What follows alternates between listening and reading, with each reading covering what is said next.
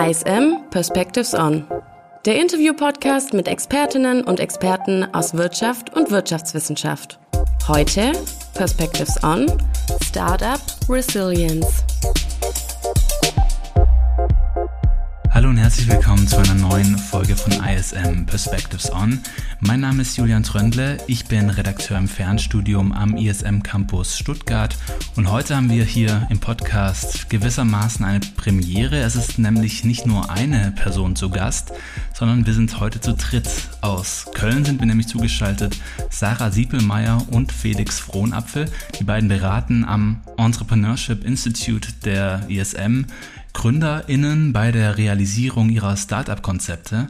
Sarah Siepelmeier wuchs selbst als Kind einer Unternehmerfamilie auf und ist heute als Psychologin für Kommunikation in diversen Beratungsprojekten, unter anderem zu resilientem Verhalten im Unternehmenskontext tätig. Außerdem ist sie aktuell Doktorandin an der Johannes Gutenberg Universität in Mainz. Ihr Kollege Felix Frohnapfel ist wie gesagt, ebenfalls wissenschaftlicher Mitarbeiter am Entrepreneurship Institute der ISM in Köln. Gerade arbeitet er zudem an seiner Promotion an der University of Strathclyde in Glasgow. Zudem hat er als ehemaliger Mitarbeiter eines Corporate Innovation Hubs in der Automobilbranche sowie durch diverse Beratungsprojekte umfangreiche Praxiserfahrung, die er in die Beratung aufstrebender GründerInnen mit einfließen lässt. Sarah und Felix sind heute hier, um mit mir über ihre Arbeit in der Gründungsberatung zu sprechen. Insbesondere soll es dabei um die Frage gehen, was Startups mitbringen müssen, um sich am Markt als resilient zu behaupten. Jetzt aber erstmal herzlich willkommen hier bei uns im Podcast Sarah Siebelmeier und Felix Frohnapfel. Danke für die Einladung auf jeden Fall. Das ist eine coole Chance, dass wir hier sein dürfen. Ja, auch von mir herzlichen Dank. Ihr beide betreut im Rahmen eurer Arbeit ja Studierende und StudiumsabsolventInnen, die sich mit einem Startup selbstständig machen wollen. Was sind denn das für Geschäftsideen, die da in der Regel an euch herangetragen werden, Sarah? Das ist super, super unterschiedlich. Wir haben an der ISM ja zumeist BWL-basierte Studiengänge. Das heißt, es kommt ganz, ganz viel aus dem Bereich, wie können wir zum Beispiel Digitalisierung monetarisieren, bis hin zu Fashion, Nachhaltigkeit.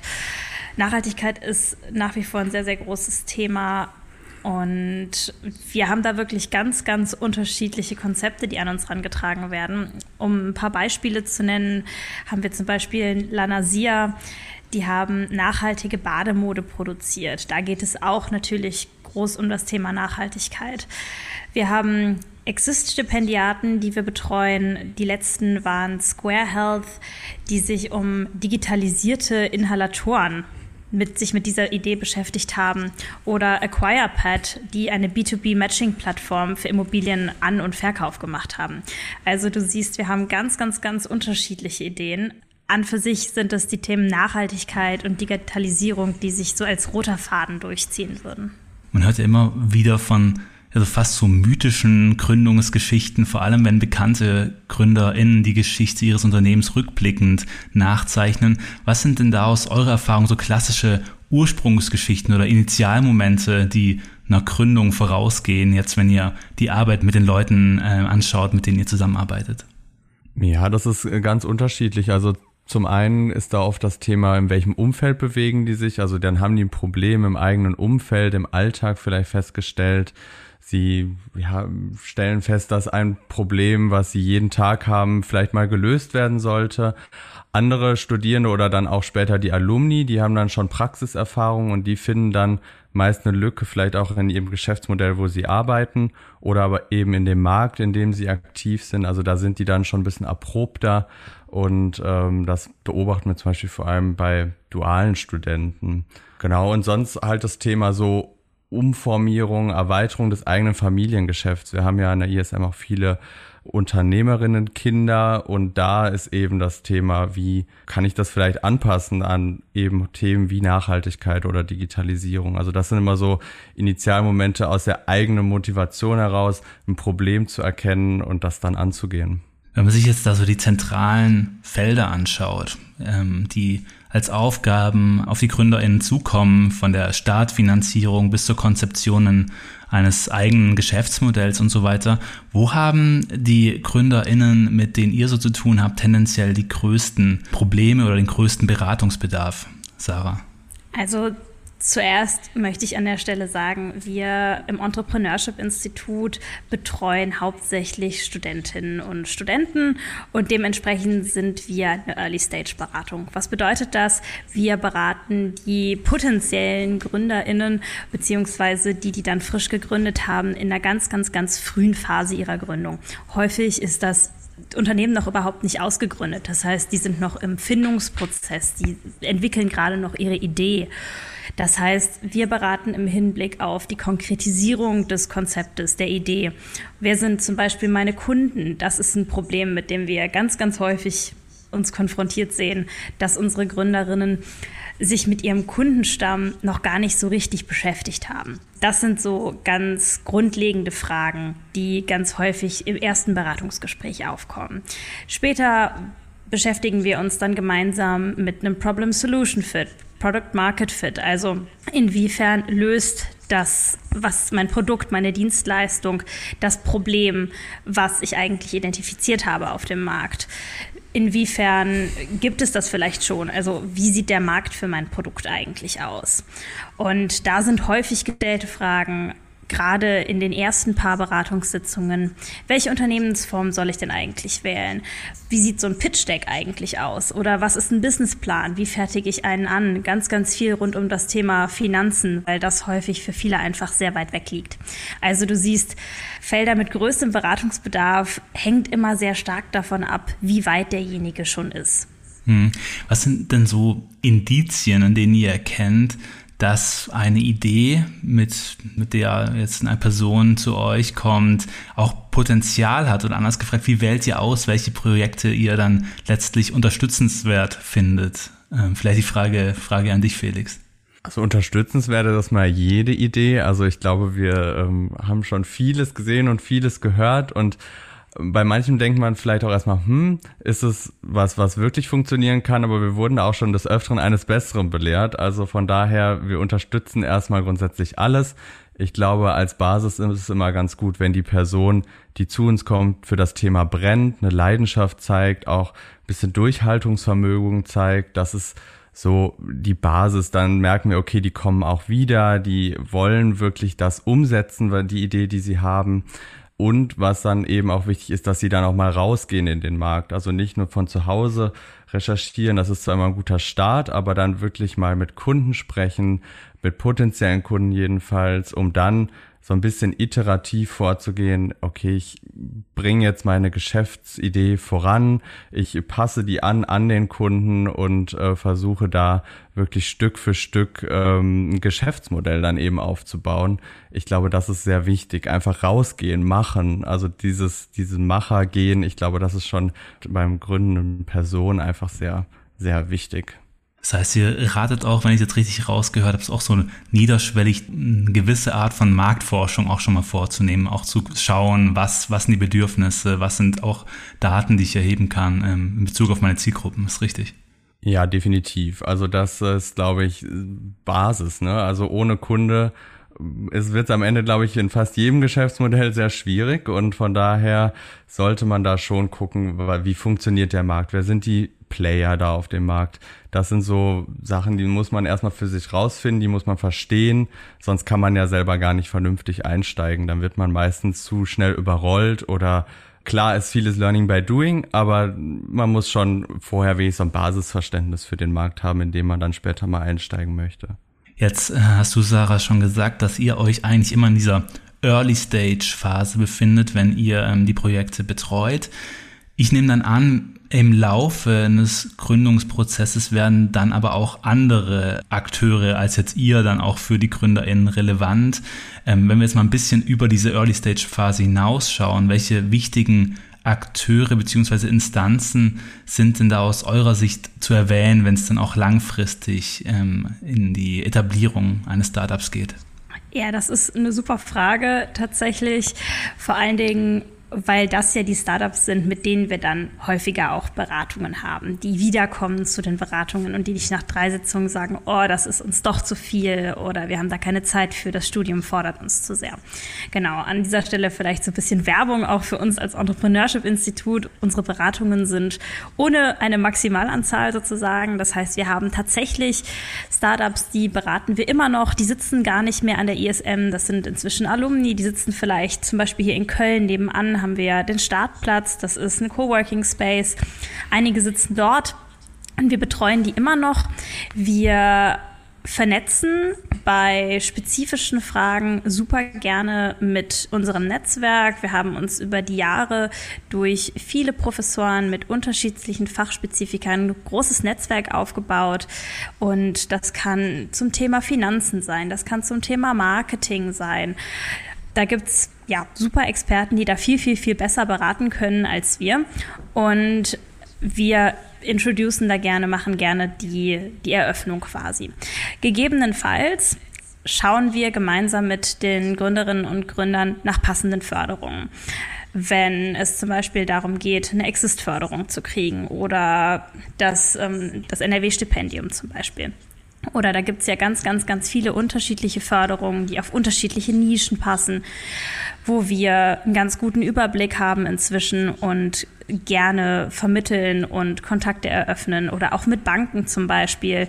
Da haben wir inzwischen auch ein sehr gutes Netzwerk, dass wir da auf jeden Fall die richtigen Ansprechpartner für die Leute haben, dass hier ein paar Hürden genommen werden. Gerade beim Thema Finanzierung ist das häufig sehr, sehr gefragt und auch nötig. Jetzt klingt es so, als wäre eigentlich diese Betreuung, die kann sehr lange auch noch über diese Early-Stage-Phase hinausgehen, wenn du sagst, es gibt auch noch ähm, Startups, die auch ähm, langfristig noch zu euch kommen und äh, mit Fragen sich an euch wenden.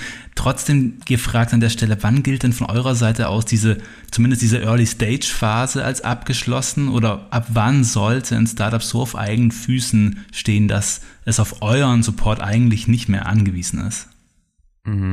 Oh, ich glaube, das ist, das ist eine schwierige Frage, ist ganz unterschiedlich. Also äh, ich glaube, die, das ist sehr individuell. Also es kommt drauf an, was die machen, wie die agieren im Markt. Und äh, die kommen manchmal auch nur mit kleinen Fragen oder Tipps. Also wie Sarah ja auch gerade schon sagte, wenn die eine Vernetzung mal brauchen zu jemandem, das kann auch in der späteren Phase sein, auch noch in der Wachstumsphase. Da sind wir dann immer noch für da. Also ich würde sagen, sobald die wirklich erste Kunden haben und so, dann fliegen die meistens schon selber, gehen selber raus, sind selbstbewusster. Dann merken wir schon, die kommen nicht mehr ganz so oft, weil dann läuft es schon ganz gut. Äh, vielleicht sind erste Unsicherheiten so ein bisschen bereinigt, aber sonst ist es sehr unterschiedlich. Die heutige Folge heißt ja Perspectives on Startup Resilience. Welche Faktoren sind denn aus eurer Erfahrung entscheidend, dass sich so ein Startup auch langfristig als Resilienz am Markt behaupten kann? Ich glaube, dass das Hauptthema ist hier so ein bisschen mit dem Kunden eng zusammenzuarbeiten. Das hatte ich ja eben schon mal angerissen. Ich glaube, das ist sehr, sehr wichtig. Dann in dem Zuge eben auch das Geschäftsmodell, was man aufbaut, nicht zu starr zu planen, sondern wirklich zu gucken, kann ich vielleicht noch in andere Kundengruppen später reingehen, also wirklich das anpassbar halten da sollte man schon drauf achten, damit man eben auch bei möglichen Krisen vielleicht noch äh, anders agieren kann, was manche Startups an einem gewissen Punkt nicht mehr können. Und was wir halt auch immer sehen, dieses, wenn die Startups früh rausgehen, früh an den Markt gehen, aber auch zu Events gehen oder Netzwerkevents, dass man eben neue Leute kennenlernt, von anderen lernt, das ist sehr, sehr wichtig. Ähm, genau, also das wäre jetzt von meiner Seite so die Punkte. Sarah und du jetzt auch gerade eben haben ja auch dieses Prinzip der Kooperation als ein wichtiger Faktor angesprochen. Ähm, wie würdet ihr das einschätzen? Wie wichtig ist so eine Bildung eines umfangreichen Netzwerks für den langfristigen Erfolg eines Gründungsprojekts? Super wichtig. Netzwerk ist eigentlich alles. In deinem Netzwerk hast du deine Kunden, du hast die Leute, die dich äh, unterstützen, mit denen du dich austauschen kannst, die dir ein wertvolles Feedback geben, um deine Geschäftsidee, dein Produkt weiterzuentwickeln.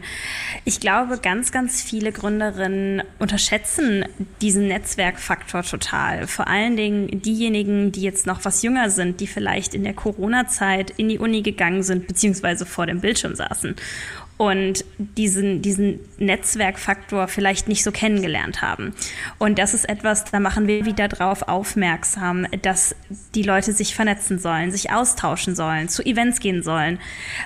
Geht auf so viele Partys wie möglich, sprecht mit so vielen Leuten wie möglich, geht raus zu euren Kunden, geht raus zu Menschen, die was ähnliches wie ihr schon mal gemacht haben. Denn die haben es ja auch irgendwie geschafft. Und das ist immer die allerbeste Möglichkeit, sich sein Produkt oder seine Dienstleistung weiterzuentwickeln und tragfähig zu machen. Vielleicht ist das Stichwort so Empowerment und Mut vielleicht auch der, das Richtige für das nächste Thema, nämlich ihr habt jetzt auch zuletzt ein Programm namens Empower Her initiiert, das sich speziell an Gründerinnen richtet. Wir wollen an der Stelle jetzt nicht in so klischeehafte Zuweisungen aller Frauen agieren so und Männer so verfallen, aber trotzdem an der Stelle die Frage, haben weiblich geführte Startups vielleicht auch andere Fragen und Bedürfnisse, besonders in der bereits angesprochenen Early-Stage-Phase? Was sind da eure Erfahrungen? Die Antwort ist ein ganz klares Jein. Ähm, der Fokus bei Empower Her liegt vor allen Dingen darauf, dass wir einen Safe Space gründen möchten für die Gründerinnen bzw. die potenziellen Gründerinnen. Und hier ja, im Prinzip einen Raum eröffnen möchten und die Möglichkeit von persönlichem Wachstum. Wie soll das stattfinden? Also wir haben bisher geplant, dass das Programm etwa zehn Monate geht. Also es ist langfristig und das soll auch ganz, ganz viel beinhalten, was eben dieses persönliche Wachstum und das Austauschen mit der eigenen Base so ein bisschen fördern kann. Und das machen wir durch Mentoring, durch Workshops. Wir möchten auf jeden Fall den eben angepriesenen Netzwerkaufbau ganz stark unterstützen. Themen sollen da sein Kommunikation, ganz viel Selbstdarstellung. Wie generiere ich Ideen, Marketing, Finanzen, Strategie? Du siehst, das sind alles Themen, die gehen natürlich nicht nur Gründerinnen an. Aber wir versuchen es halt nochmal so zu adressieren, dass wir zum Beispiel Mentorinnen haben, die ebenfalls vor den gleichen Problemen standen und vielleicht so einfach nochmal einen anderen Zugang zu schaffen. Laut Mikrozensus 2022 des Statistischen Bundesamts waren zuletzt auch nur 5,8 Prozent aller Selbstständigen in Deutschland Frauen und auch wenn die Zahl von Gründerin zuletzt merklich anstieg, ist es immer noch so, dass Frauen seltener gründen als ihre männlichen Kollegen. Was sind denn da die Gründe dafür? Was habt ihr da vielleicht auch ähm, Erfahrungen aus eurer Beratung, die irgendwie das erklären können? Ich glaube, das sind ganz, ganz unterschiedliche Gründe und das ist super schwer zu pauschalisieren. Wie auch gerade eben schon gesagt, spezifisch kann man da gar nicht so viel zu sagen. Was ich total schön finde, ist, dass es an der ISM selber an allen Standorten gegenläufig ist. Das heißt, wir haben im Gegensatz zu diesem Bundesschnitt, den du eben zitiert hast, super viele Female Entrepreneurs. Und das möchten wir mit diesem Programm weiter unterstützen. Und haben uns deswegen jetzt entschieden, dass wir die Bewerbungsphase im Winter 2023 eröffnen. Das heißt, an dieser Stelle alle Interessenten, die jetzt sagen, oh ja, das hört sich gut an und da möchte ich gerne mitmachen, können sich gerne vorab bei uns melden. Mal egal ob männlich, weiblich oder divers, wenn jemand von unseren HörerInnen eine Idee hat für ein Startup, was sind denn so die Voraussetzungen, damit er oder sie von eurer Beratung profitieren kann und welche Vorarbeit muss möglicherweise auch bereits geleistet worden sein, damit ein Projekt in Frage kommt, von euch supported zu werden? Also ich glaube, von der Vorarbeit her, das Wichtige ist, dass man erstmal eine grundsätzlich so ein bisschen eine Idee hat, eine Interessensrichtung ist schon mal nicht schlecht. Also das kann wirklich äh, helfen, dass man schon mal weiß, in welche Richtung möchte ich. Wir helfen auch bei dem Thema Ideenfindung, so ist es nicht. Aber ich glaube, so ein erstes Problem, was man erkannt hat, kann schon mal nicht schaden. Das sollte man dann auch selbst machen. Wir unterstützen ja immer nur als äh, Berater und machen nicht selbst die Arbeit für die Studierenden oder Alumni. Also da ist wirklich dann ein Unterschied. Das ist so die Basis, die wir halt haben an Erwartungen. Und dann klären wir alles in Erstgesprächen. Also sollte jemand Interesse haben, gerne per Mail, LinkedIn oder direkt auf unseren Veranstaltungen auf uns zukommen. Wir freuen uns dann da immer total, wenn wir da helfen können. Und dann im ersten Gesprächen schauen wir, okay, wo, wo drückt der Schuh so ein bisschen, welche Richtung gehen wir und äh, gehen dann mit den potenziellen Gründern in die Planung deren derer Beratung. Also wie machen wir weiter mit dem Ganzen? Wie, wann treffen wir uns wieder und versuchen sonst, wenn wir nicht direkt helfen können, eben auch wieder zu vernetzen mit den spezifischen Experten, die wir da auch an der Hand haben. Ich vermute aber auch, dass sowas wie so ein emotionaler oder persönlicher Bezug zum Thema auch ein ganz guter Ansatz sein kann für eine Startup-Idee? Oder habt ihr Beispiele, wo sowas jemand ein erfolgreiches Startup gegründet hat, der eigentlich mit dem Thema vorher überhaupt gar nicht irgendwie involviert war? ist eher selten, vermute ich, oder? Also ja, es ist definitiv selten, dass man gar keinen Touchpoint damit hat. Es gibt zwar schon mal, dass Leute äh, Co-Founder sind, die dann mitgründen, die sich dann so ein bisschen von anderen Ideen äh, ergreifen lassen und selbst dann finden, ah, das ist aber ein spannendes Thema, da hätte ich Lust dran mitzuarbeiten. Sowas haben wir schon auch, aber sonst kennen wir das halt oft, dass die Leute selbst das Problem hatten. Also wir hatten zum Beispiel auch ähm, die Gründer von Wohnsinn.com unterstützt. Das ist eine Plattform, auf der man Wohnungen finden kann und der ganze Prozess digital abläuft, von der Bewerbung bis zur Besichtigung ist alles online möglich. Und äh, das war auf der Basis, dass der Christian, einer der Gründer, selber über 14 Mal in seinem Leben schon umgezogen ist und diesen Prozess des Ganzen bisher einfach nie zufriedenstellend fand. Und jetzt halt sagt, okay, da muss eine Lösung für her, dass man sowas schlanker, schöner, digitaler einfach macht. Und ich glaube, sowas ist so ein klassisches Beispiel, wie es vielleicht laufen kann. Aber wir haben auch ganz viele andere äh, tolle Beispiele, äh, wo Leute wirklich Probleme gelöst haben. Also eine, so eine Leidensgeschichte tatsächlich dann als Ausgangspunkt in dem Fall. Ähm, ich kann mir auch vorstellen, dass viele vielleicht auch ewig lang und perfektionistisch an einer Idee feilen, aber dann letztlich nie so richtig sich damit an die Öffentlichkeit wagen. Was könnt ihr solchen zögerlichen KandidatInnen ähm, noch mit auf den Weg geben an der Stelle? Was wir für solche Sachen super gerne empfehlen, weil es ein geschützter Raum ist sozusagen, man aber trotzdem nach draußen geht und die Idee nicht nur im stillen Kämmerlein für sich immer weiter und weiter entwickelt, ist zum Beispiel unsere Startup Competition, die es jedes Jahr an der ISM gibt. Das ist ein Wettbewerb, da reichst du dein Ideenpapier ein, das sind zwei Seiten, also die, die Hürde ist auch gar nicht so hoch. Und du kannst einen coolen Preis gewinnen und du hast mal eine Jury, du hast jemand, der gibt dir ein Feedback. Du gehst damit aber nicht direkt an die ganze Welt. Und ich denke, das ist so ein kleiner Schritt, der vielen potenziellen Perfektionisten die Möglichkeit gibt, in einem geschützten Umfeld ein erstes Feedback zu bekommen. Also vielleicht kann ich da noch ergänzen, auch so, was auch immer ein guter Punkt ist, ist, wenn ich zu so gemeinnützigen Initiativen gehe. Zum Beispiel in Köln gibt es den Entrepreneurs Club Cologne. Das sind kleine studentische Gruppen, äh, aber auch mit erfahrenen Gründern dabei. Da kann man auch wie in so einem Safe Space sich erstmal austauschen, vielleicht mal anderen erstmal zuhören, gucken, was berichten die so und dann sollte man aber auch selber mal aktiv werden, sich mit den austauschen, mal vielleicht mit einer Person erstmal über die Idee sprechen und dann vielleicht auch im späteren Zeitpunkt mal seine Idee irgendwo pitchen. Also das kann nicht schaden.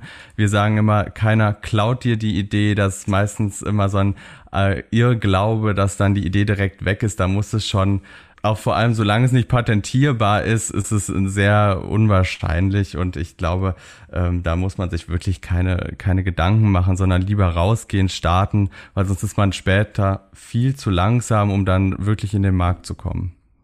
Also ein Aufruf zum auch mutigen Agieren hier am Ende unseres Podcasts.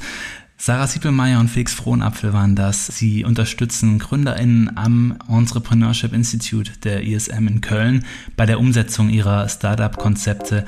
Vielen Dank, dass ihr euch die Zeit genommen habt für das Gespräch und die vielen spannenden Einblicke in eure Arbeit. Viele Grüße nach Köln. Danke dir.